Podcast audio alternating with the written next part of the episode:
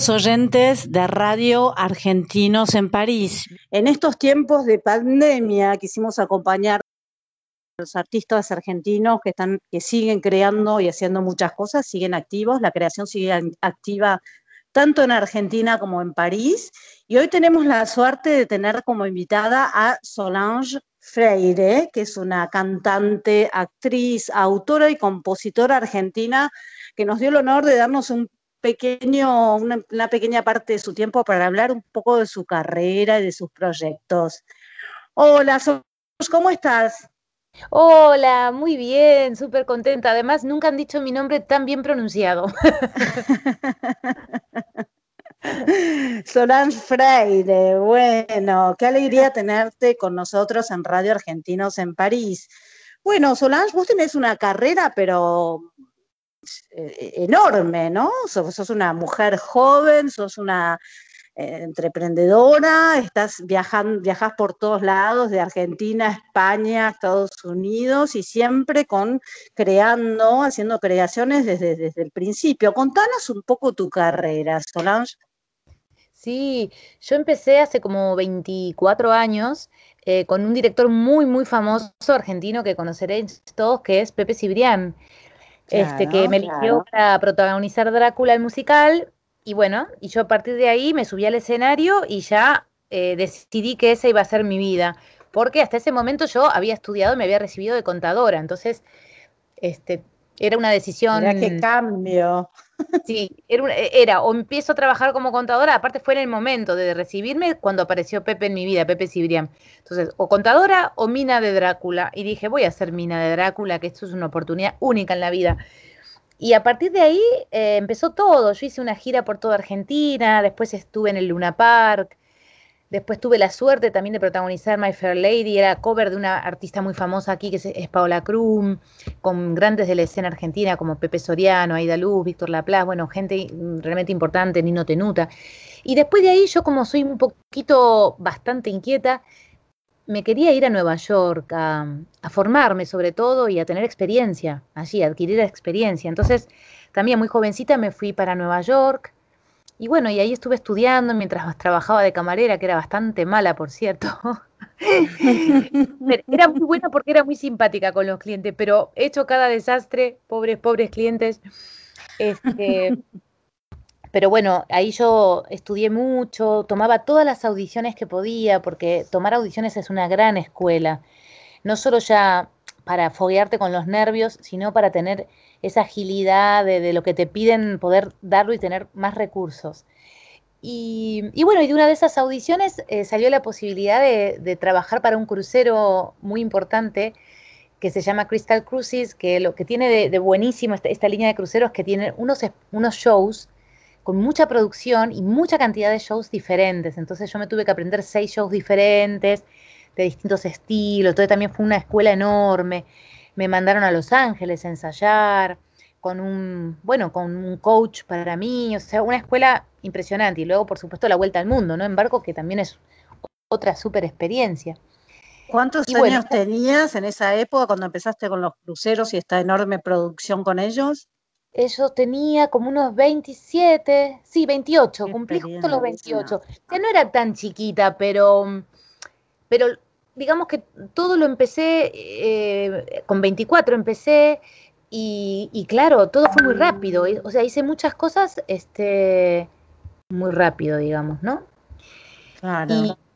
Y, bueno, superproducciones enseguida, porque en el 2000 fue el Luna Park, que seas de Mina Murray en Drácula con Pepe Cibrián, y de, golpe estás lanzada a Estados Unidos a hacer estas producciones exigentes, ¿no?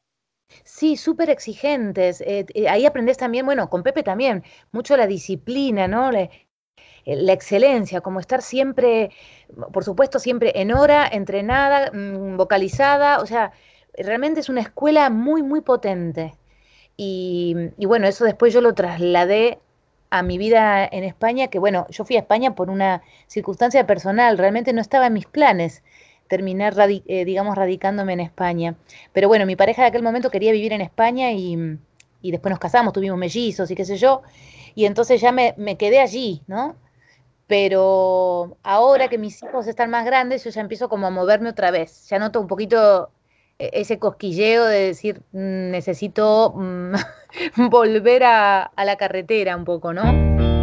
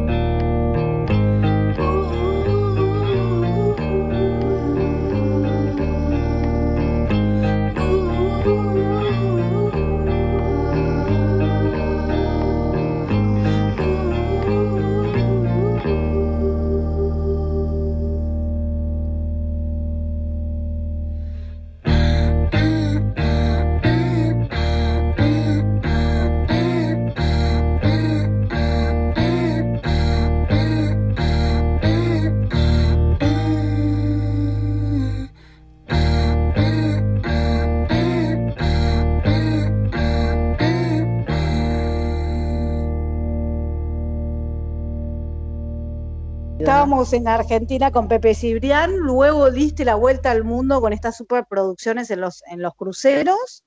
Sí. Y luego te fuiste a España.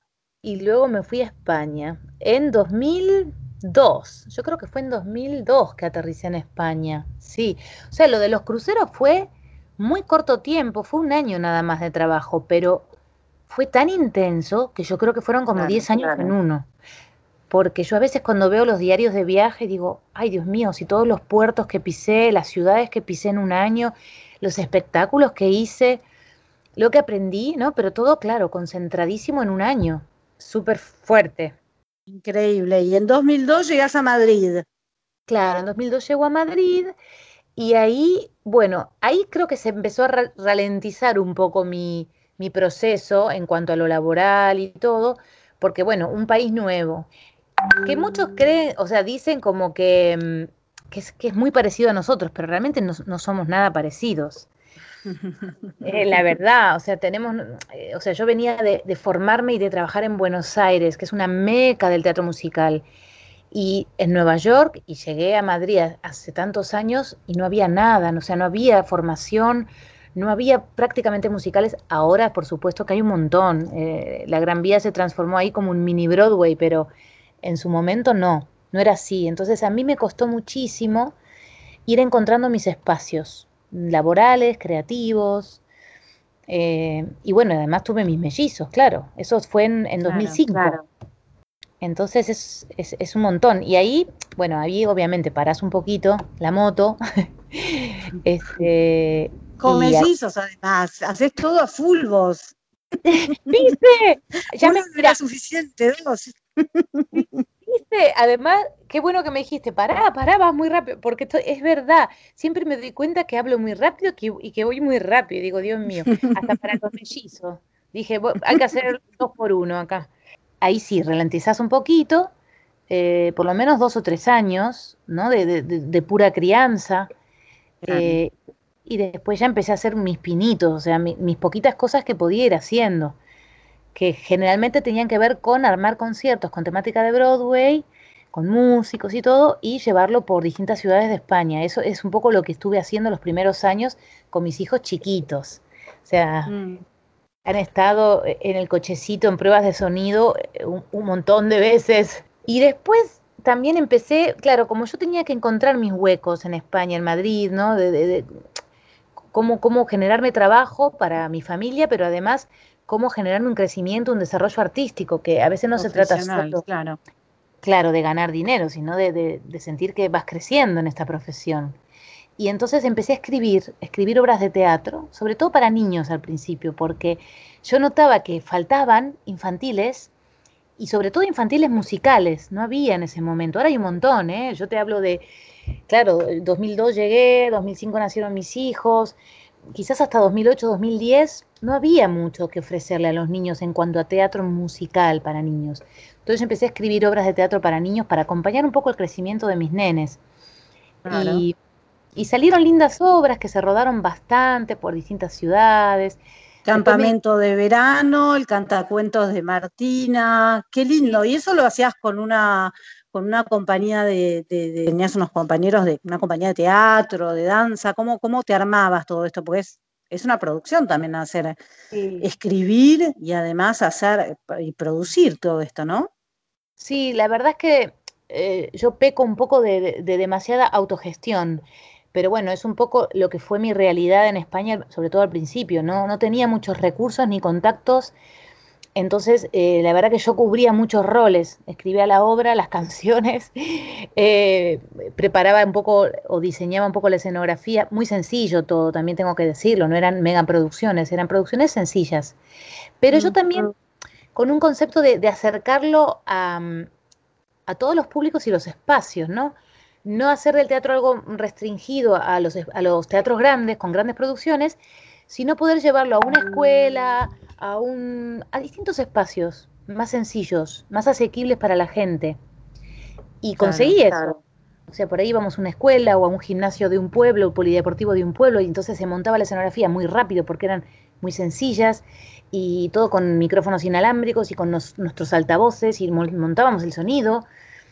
Y, y, bueno, con muchísima ilusión, porque era como asistir al nacimiento de algo que es que exista el teatro para niños musical en todos los espacios posibles, ¿no?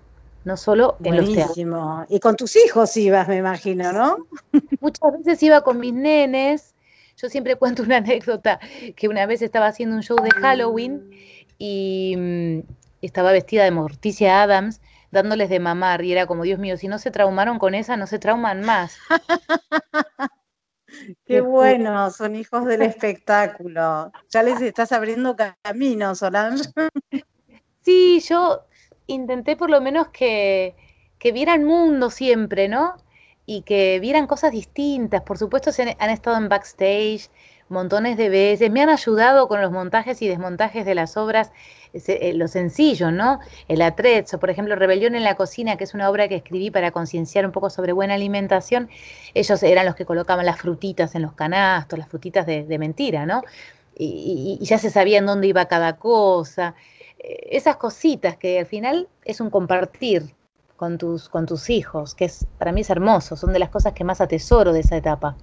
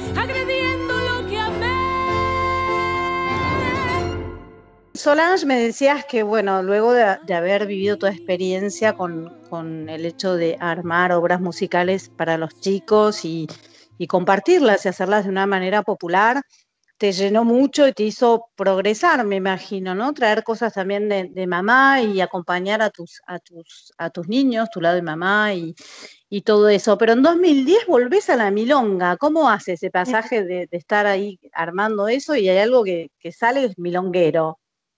Sí, eh, bueno, a mí yo siempre digo que cada siete años más o menos me toca una crisis existencial y, en esta crisis existencial del 2010, claro, yo, yo necesitaba mm, empezar a verme como, como artista Solange también, no siempre detrás de un personaje en un infantil o detrás de un personaje en un musical, ¿no? sino como Solange, Solange Freire que canta, que, que ofrece. Entonces, eh, empecé a verme como, digo, quiero hacer tango, me empezó a pegar el lado del tango, o sea, sentía que escuchaba tango y me, movía algo, ¿no? Una fibra, algo se movía en mí. Cierto es que mi papá, este, en casa, eh, la banda sonora de casa era, mucho tango, porque él lo ponía en su radio bajito y siempre, y siempre había tango en casa. Este, entonces, bueno, al principio me dio un poco de miedo, porque no sabía cómo abordar este género me daba mucho, no sé si miedo es la palabra, quizás es respeto.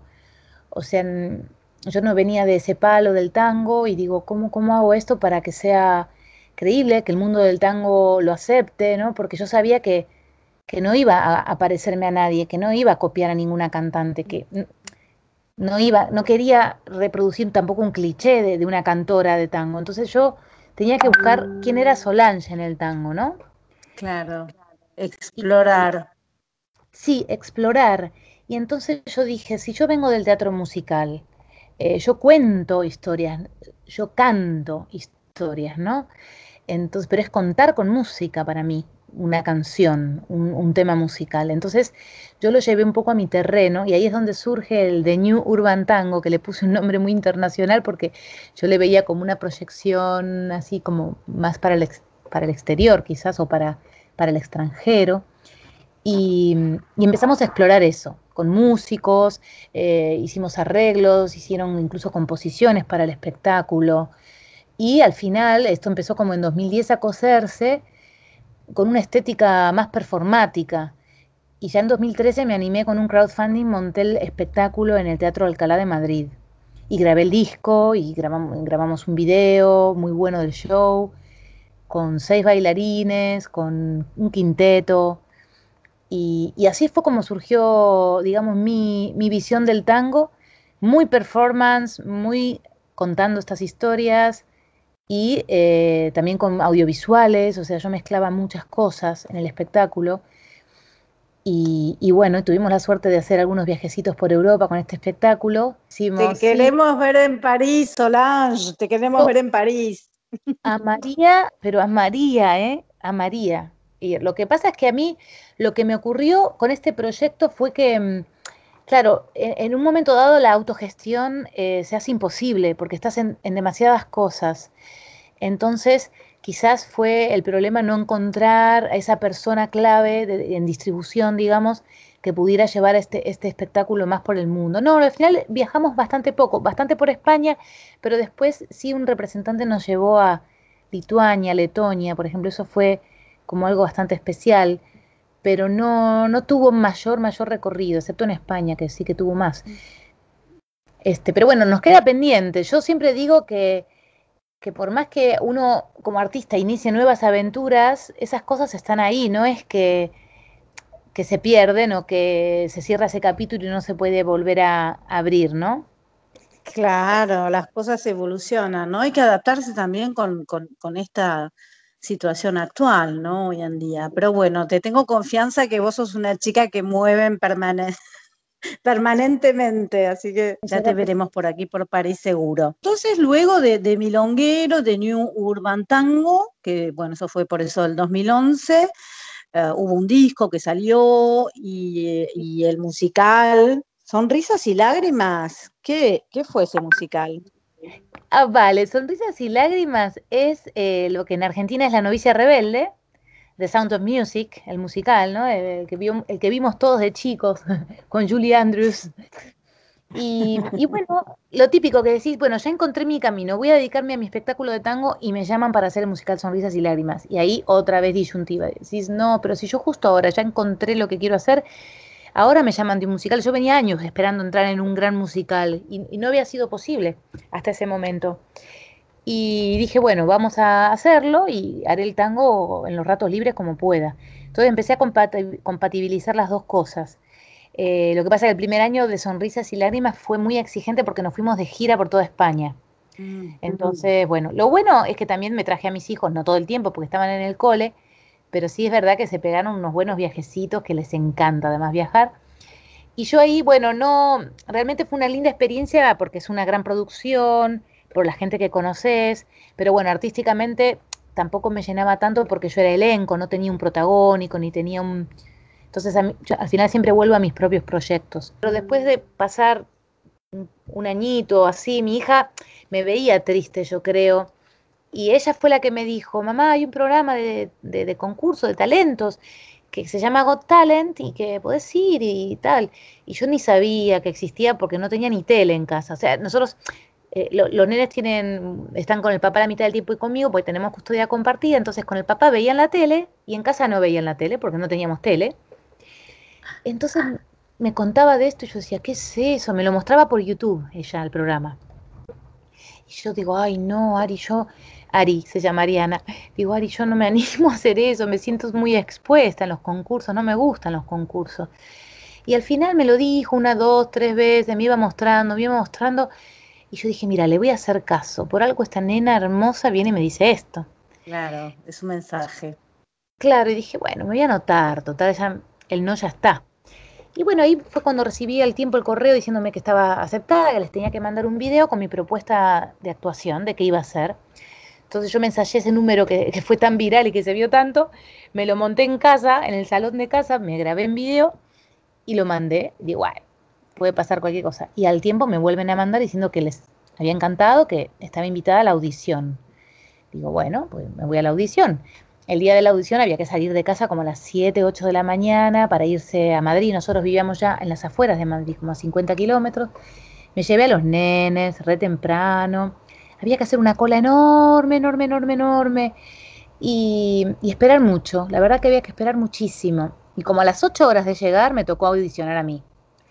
Y entonces ahí hice mi audición, eh, gustó mucho, me volvieron a pedir la audición ese mismo día más tarde, otra vez, esperar. Y en una semana o dos me llamaron de que estaba aceptada para salir en la tele, para el programa. O sea, realmente lo que se ve tiene un proceso muy largo detrás. No, Claro.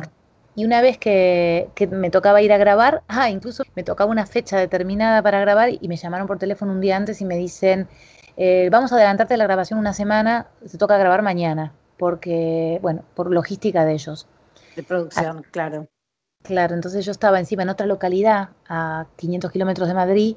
Nada, tuve que viajar volando esa tarde, dormir, me levanté a la mañana y me fui a, a- a la audición, que es la que salió en la tele. training, ¿no? Qué training, pero vos estás acostumbrada, porque hablas de pasar a las audiciones como si fuera pasar una cita médica, no sé, yo, hay gente que debe estar como mucho, muy nerviosa, ¿no? ¿Qué sé yo? Claro, vos ya tenés un cierto sí. training, hasta tenés histórico, como, Claro, viste que al principio de la nota te contaba, aparte de, de- de la pedazo de escuela que fue Pepe Cibrián, que su casting para Mina de Drácula duró un mes, el casting. Y después pasar por las miles de audiciones que pasé yo en Nueva York, que iba como eh, haciendo un ejercicio diario, iba a cinco o seis por día. Claro, entonces yo sí es verdad que frente a una audición no estoy atacada de los nervios. O sea, obviamente hay un nervio como de fondo que, que sabes que está, audicionar rápido. Si me dicen mañana te toca audicionar y yo, yo venía planificada para dentro de una semana, bueno, yo reacciono rápido y, y al día siguiente estoy concentrada y con la pila puesta ahí. Y así lo hice. Eso que se vio y que fue viral mi audición, también. Este, estuve como ocho horas esperando para poder salir a hacerla. Y, y bueno, con todo el riesgo que implica que no hay prueba de sonido, realmente no hay prueba, no hay ensayo, no hay nada. Es, por eso siempre digo, el concurso es, es algo muy expuesto y, y salí sin red en realidad. Es un milagro que salga bien. Pero bueno, también hay mucho trabajo detrás, que hay mucho ensayo. Eh, cuando ensayas algo tanto, está tan mecanizado que tu cuerpo sabe solo lo que tiene que hacer, no hace falta ni que pienses. Entonces solo te puedes dedicar a sentir. Y entonces yo creo que esa fue mi carta ganadora, que la gente sintió a través de la pantalla lo que yo estaba transmitiendo y, y ese fue lo que, lo que pasó, el fenómeno, ¿no? Porque es lo por menos la llegaste hasta la semifinal, Llegué hasta la final, en realidad. la sí. final, perdón. Sí, porque, bueno, porque tuve el botón de oro en esa primera audición, entonces eso te hace pasar directo a la semifinal, entonces después ya fue preparar esa semifinal eh, y después de pasarla llegué a la final, que es donde hice Evita, que porque Ahí querías... está, no llores por mí, Argentina. Le Sí. cantaste a tu país. Sí, porque yo durante todo el proceso sentía todo el apoyo de Argentina, muy fuerte, me estaban apoyando muchísimo. Y entonces, a pesar de que por ahí el, el canal quería que hiciera otra cosa, así más show business, porque yo quería hacer algo como muy genuino, muy sincero y muy para, para Argentina. Así que me di el gusto y lo hice. Tenés razón. Te quedó hermoso, De buenísimo. repente se paró el mundo todo de una vez. Las calles sin historias, ni el bullicio de las diez. Encerrada en mi pequeño mundo que es de gotelé. El salón se me hace hoy más pequeño que antes de ayer. Un ejército de verde y blanco lucha sin cuartel. Los aplaudo a las ocho, ¿qué otra cosa puedo hacer? No he mirado las noticias, no sé si voy a poder.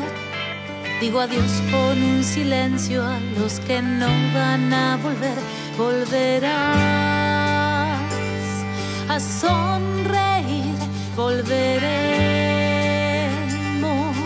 a salir y podremos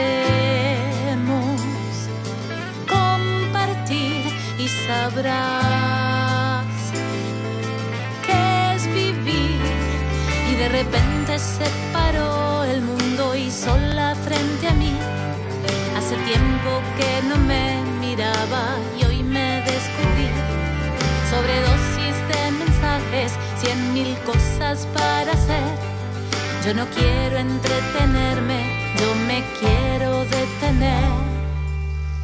Volveré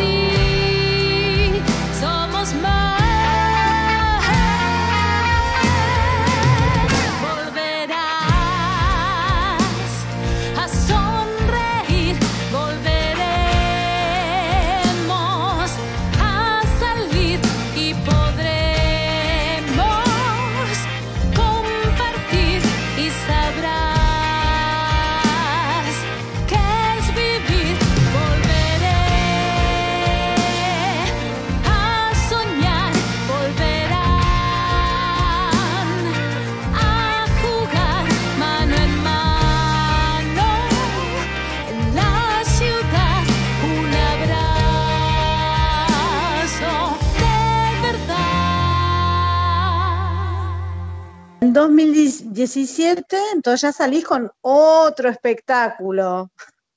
No para más, Solange. Viste, no para, esta chica no para, yo me cansé ya de, de, solo decirlo.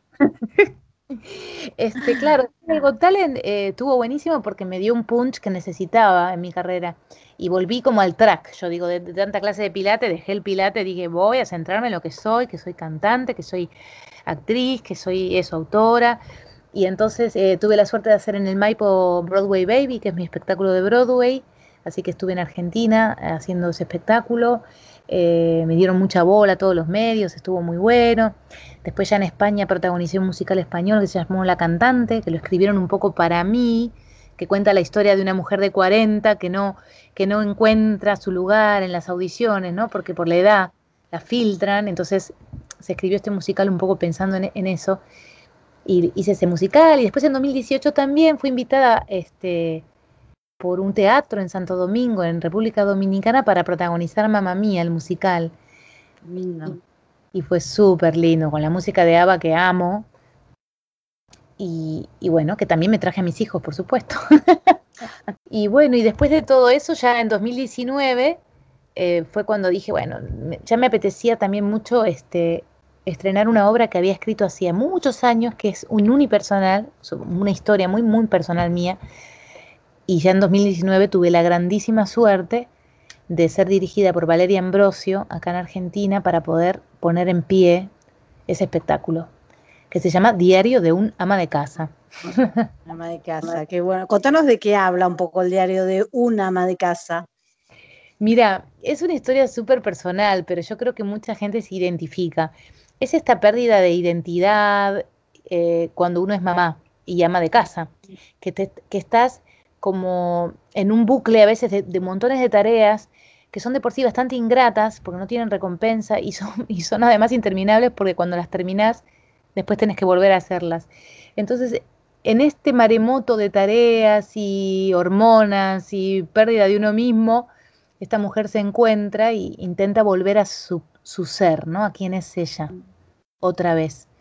Eh, no cuestiona, por supuesto, el amor de la madre, sino sí cuestiona y se ríe de lo cotidiano, ¿no? de, cuando las tareas son tantas y la, el cansancio mental es tanto que, te, te Sí, te ahoga, exacto. Estás como ahogada. Y, y, por supuesto la desconexión con la pareja, o sea, todo, ¿no? Todo el mundo patas arriba, por cumplir con un mandato, por encajar en un mandato o en una creencia de que esto tiene que ser de una determinada manera, cuando en realidad puede ser de otra. En realidad podés eh, ser mamá, amar, eh, cumplir con tus tareas y con lo que hay que hacer sin perderte a vos misma, sin dejar de ser, sin dejar de, hacer lo que te hace feliz. Y, bueno, y entonces al final le terminas este, dando un mejor, un mejor eh, enseñanza a tus hijos, porque ellos ven una mujer que no se desintegró en el camino, que sigue siendo. Claro, que se desintegre, que se reconstruye, ¿no? También. Sí, intenta que se quiere. Fundamentalmente yo creo que si hay que resumir el diario de una ama de casa es la búsqueda de uno mismo y del amor propio, el respeto y el amor propio, que lo perdemos muchas veces en pos de los demás este, y en pos de un mandato. Entonces, de esto va, pero claro, como has dicho así, parece súper heavy y, y, en sí es bastante dramática la obra, el twist que le dio Valeria Ambrosio fue que era lo que yo quería, ¿no?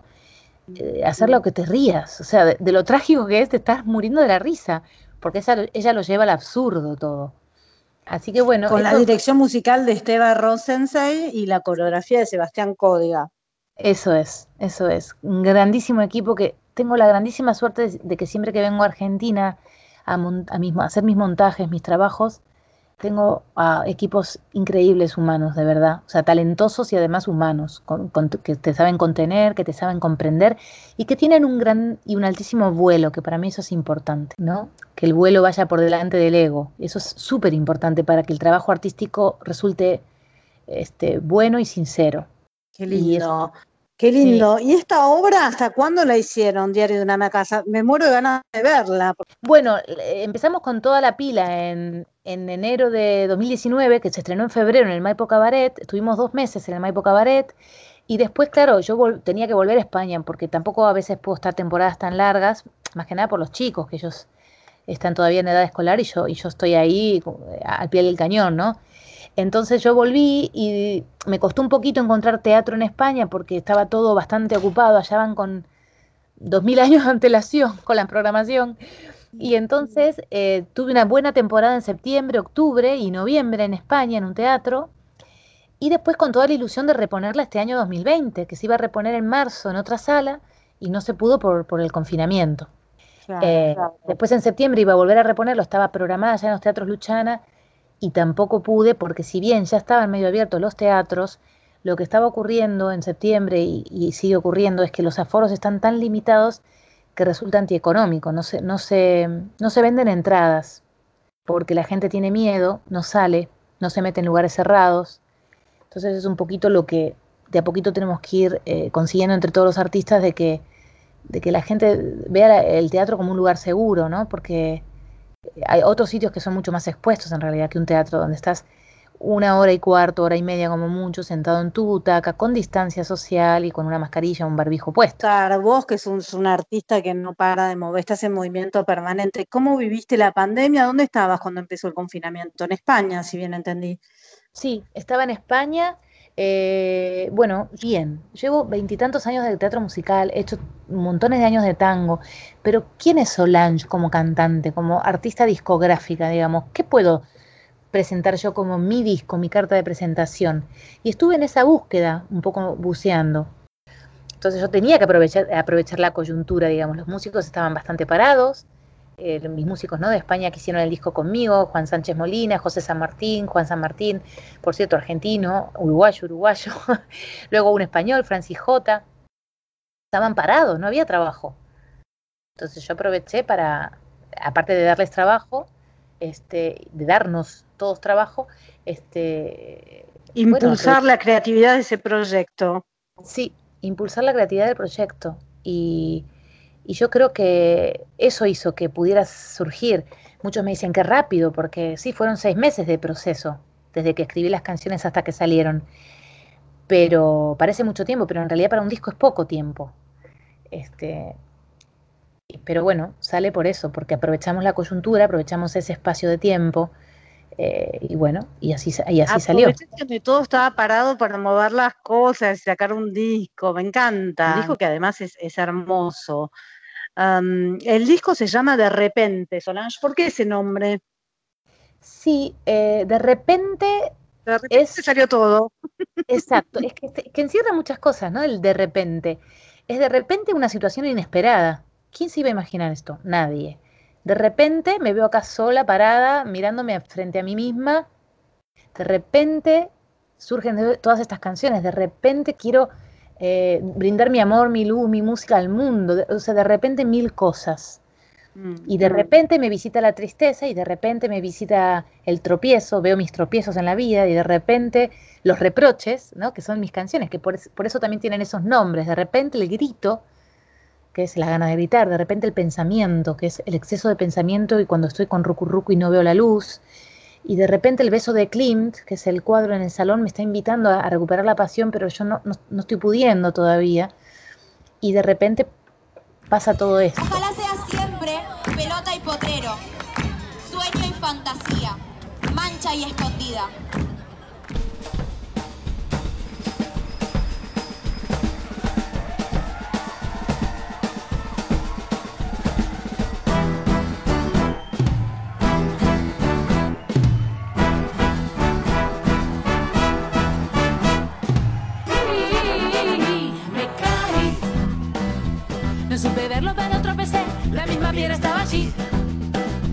No escuché, tampoco me enteré, estaba ciega y no la vi. Y me caí. Me di de cara contra el suelo y no, creo que aún no lo aprendí. Con el orgullo magullado igual,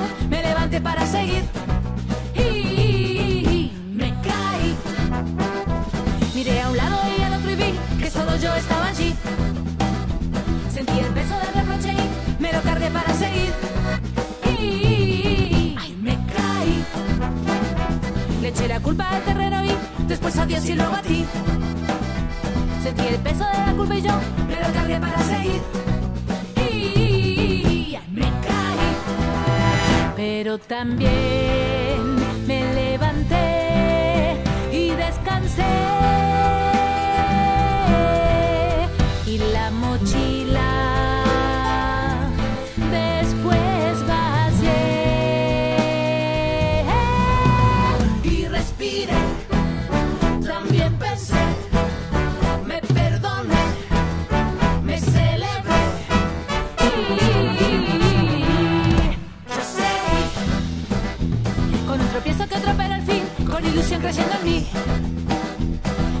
mochila más liviana y con muchas ganas de vivir. Y me caí y otra vez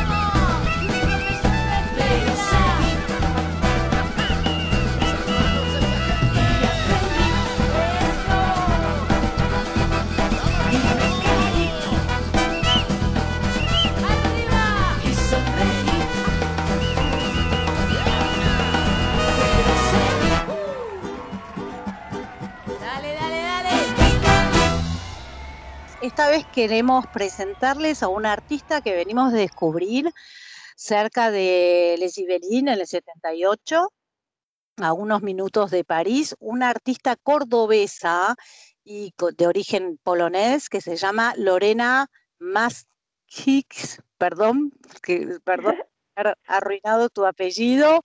Hola Lorena, o más fácil con el nombre de artista Lorena M. Hola Lorena, ¿cómo estás? Hola Gisela, no te preocupes, el apellido es normal, a mí me hace reír porque es, es culpa de mi abuelo que era polaco. Era polaco. Claro, y le pusieron todas las Z, S, C, no sé, por, por ahí, ahí está, ahí salí yo y toda mi familia.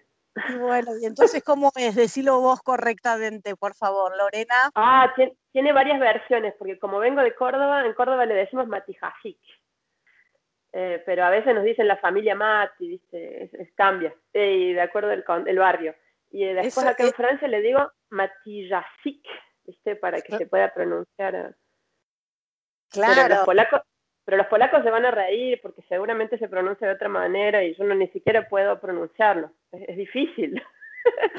Es un apellido muy activo. Bueno, entonces sos dibujante, artista, pintora y trabajás también en el street art. Contame un poco tu recorrido y cómo llega una cordobesa a París. Eh, uy, a ver, déjame que pienso, porque ya hace un rato, hace como 14, 15 años que llegué acá. A ver, en, en el 2006 llegué y mm, fue eh, para estudiar arte. Vine para estudiar porque se me, a mí me pintó por el estudio. Yo quería aprender y me pintó por la universidad. Empecé en Córdoba. Ya estaba pintando, pero quería, quería meterme al mundo del arte por, no sé, se me dio por pensar. Y, pero no pude porque no había, en Argentina desconocido, no, hay- no está el trabajo a medio tiempo para poder estudiar y, y trabajar de manera ordenada. En todo caso, no de manera ordenada, institucionalizada, entonces no lo logré. Y, mm, bueno, y me con- conocí unos franceses, amigos, y me empezaron a hablar de Francia, empecé a estudiar un poquito de francés, ya me gustó. Y, me vine un año para estudiar el idioma al principio. Llegué a Boulogne-Billancourt y estaba como au père, cuidaba niños, vivía en casas de familias francesas. Eh, y luego me inscribí en la universidad en París 1, que es la, le dicen la Sorbonne. Y desde ahí que, y ahí hice un, empecé a estudiar la licenciatura y ya me fue bien y seguí para un máster 1 y ya le pegué y fui para el máster 2. Buenísimo. sí, y ahí quedé, ahí ya me quedé, ya después empecé a trabajar, empecé a hacer un poquito de pinturas, de dibujos, todo empezó lentamente y, y hice idas y vueltas también entre Córdoba y, París, hice, hice varias. ¿Y, trabajabas cuando estudiabas también acá en París? ¿Hacías la Sorbona y tenías otros trabajos? Claro, claro, siempre estudié, siempre estudié porque tenía que, pagarme la vida. Así que mm, por eso estoy en Francia, digamos, esa fue la causa. Después, de ¿por qué me quedé? Eh, bueno, no sé, muchas cosas. Pero mm, ahora ya tengo mi familia, tengo un marido, tengo dos hijas, mi marido es francés. Y no sé, a qué estoy, qué sé yo, me gustó pues así, ya me instalé acá y ya empecé a hacer una vida, fue un poco mm, queriendo y sin querer, ¿viste? Queriendo, sí, sí, llamada por el arte también, ¿no? Sí, 100% por el arte, sí. Por el arte, porque he visto que has creado un recorrido street art en la ciudad donde vives, en Poissy. Sí, en el barrio mío. proyecto. Em, me inventé un, le dicen parcours, un recorrido, como un paseo, en donde hay cinco obras de arte mías y, el hilo conductor de todo eso es un personaje que se llama Lorenita. me encanta, que se te, te parece mucho. sí, tiene, se me parece, se me parece bastante, pero al principio fue como un autorretrato, eh, fue una caricatura. Es una caricatura que al principio fui, fue una caricatura mía, pero después empezó a tomar como su propia vida, ¿viste? La dejé, dejé que el dibujo siga lo suyo. Así que mm. eh, sí, hay, hay, mucho de mí, pero no solamente. Eh, me divierte mucho crearla y, no sé, le empecé a inventar como hasta tiene una familia. Le puse que los padres eran Mafalda y un primo de George Harrison. Eh, Buenísimo. Ahí hay toda una historia, toda una historia. Es como una, es como un cómic, pero que no, que no cuenta la historia, sino que vive como personaje en la calle es un poco la onda. En la escalera si mi depto te encontraré. Iremos hacia otro mejor. En una ruta frente a un puerto me cansaré. Pondré nafta mi motor sobre el puente que nos lleve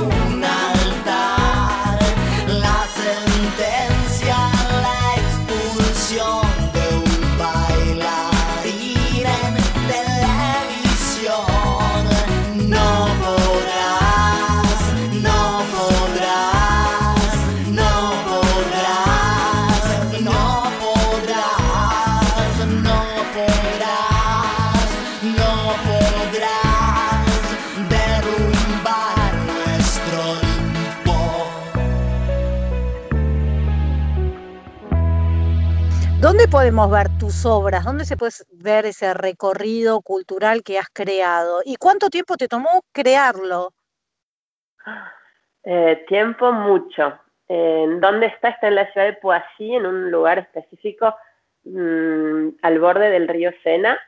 Y el lugar para mí fue importante porque eh, empieza en un puente viejo, que es un lugar histórico, es un monumento protegido del patrimonio francés.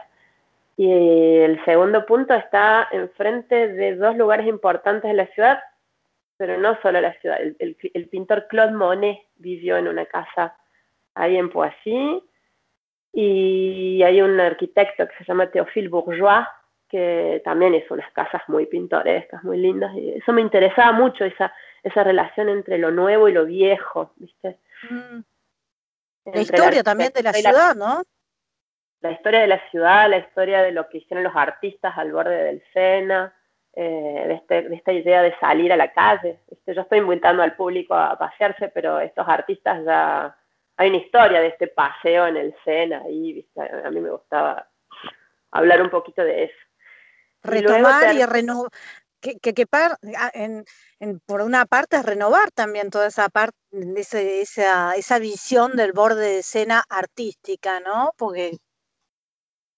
Sí, la pensé mucho también porque, pucha, estaba tocando algo del patrimonio francés, entonces mm. yo decía, pero como una argentina viene, una cordobesa viene y a, a poner sus obras ahí eh, que tupe.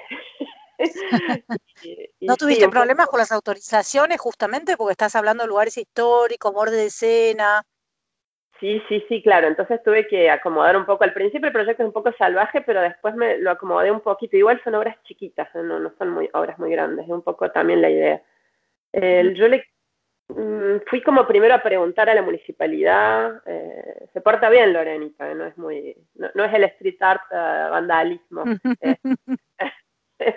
así que es bastante. ¿Es la prima de Mafalda? Es la hija, es una de las hijas. Ah, genial. Es una hija. Es su mamá, yo la considero como la hija porque sí, sí viene un poco. Yo aprendí a dibujar copiando Mafalda. Así que mm, no sé, supongo que algo, hay mucho de, de Kino en, esta, en esta historia. Del trazo de Kino, tal vez no de, la, de lo que cuenta Kino, pero mucho del trazo. Me tomó dos años eh, lograr que me autoricen todo y hacerlo, hacer el, algo que todavía no lo terminé porque me faltan las últimas, los últimos retoques de esta obra. Mm. Y, bueno, como estamos en la radio, es difícil imaginar un poco la obra, pero ¿cómo, cómo cómo la componés, cómo... Tiene algo un poco de Spice Invader yo cuando veo la obra. Bueno, después pondremos los links para que la gente pueda ir a ver tu trabajo, pero hay algo de street art que está buenísimo, ¿no? Muy actual, muy gráfico. ¿Cómo, con, qué material trabajás? Bueno, hay un mix, hay, hay, una mezcla de muchas cosas en, este, en, esta, en estas cinco obras, porque mm, el hecho de tener que adaptarme Mm. Eh, tuve que cambiarle y me gustó, me gustó al final buscar esos otros materiales que podían convivir con la obra para que la autoricen también. Um, Space Invader era mucho, la idea principal fue hacer mosaicos y pintura, así que yo compuse colores de fondo con un personaje en mosaico que viene arriba.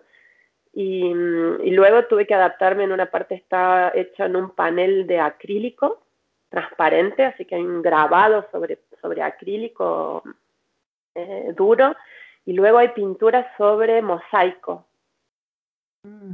eh, sobre azulejos. Son azulejos chiquititos, eh, todos amarillos, que voy pintando uno a uno como píxeles, así que sí, sí, esa manera de dibujar de Invader en, cuadraditos que invocan el pixel está, bien, está bien presente. Y después hay pintura aerosol, evidentemente, hay colores. Eh, Lorenita es un stencil, es un pochoir, como le dicen acá en Francia un, mm. un, estarcido. Así que hay mucho de eso. Es toda esa mezcla. Me encanta, es un trabajo maravilloso. Invito a los oyentes a ir a ver su trabajo y los que tienen suerte de, bueno, en estos momentos la gente no sale mucho, pero en algún momento saldremos y que puedan ver tu recorrido, tu, tu recorrido artístico que has propuesto, que es maravilloso. ¿Cuáles son tus planes, tus futuros proyectos? Ay, tengo muchas ambiciones. Vamos a ver cuál agarro. por el momento quiero que, por el, eh, en lo que concerne a Lorenita, me gustaría que la inviten a algún lado, ir a pasear eh, a las ciudades que están alrededor, porque me parece que se puede todavía, él puede seguir hablando, aunque no tiene mucho para decir, eh, me divierte mucho hacerla pasear. Y tiene ganas de salir, tiene ganas tiene de ganas de salir, claro, libérenla, libérenla. Claro, me parece que en la ciudad de Poesía ya hice, ya está, los, vamos a dejar de molestar a los, a los vecinos de Poesía por el momento. Ahora también tengo ganas de hacer obras efímeras con otros amigos. Eh, creo que Lorenita y sus amigos, porque estoy moviéndome en colectivo artístico, eh, tiene ganas de, hacer cosas. Sí, porque tenés un taller, sé que tenés un taller cerca de Poissy, contame un poco. Ah, estoy acá, te estoy hablando desde el taller, en este momento los viernes estoy acá. En el taller estoy en el Chateau Ephémère, que es un centro de arte contemporáneo, y yo hago parte de los artistas que están en, plan transversal, ¿no? No, ellos hacen arte numérico, arte digital, y, yo soy pintora. algo estaremos tramando en el futuro. Uy, nos vas a tener al tanto esos proyectos, ¿eh? vamos a ver, vamos a ver qué sale. Te quería preguntar, bueno, para terminar un poco la entrevista, primero que nos digas a dónde podemos ver tus obras. ¿Tenés un, Instagram, una página de internet, una Facebook? Sí, tengo todo eso.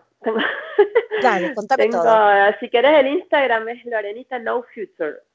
También hay un Facebook de Lorenita, una página que tiene Lorenita sola, y después mi, mi Facebook personal es Lorena Matijasic, con todas las SZ, CZ, hay que copiar y pegar.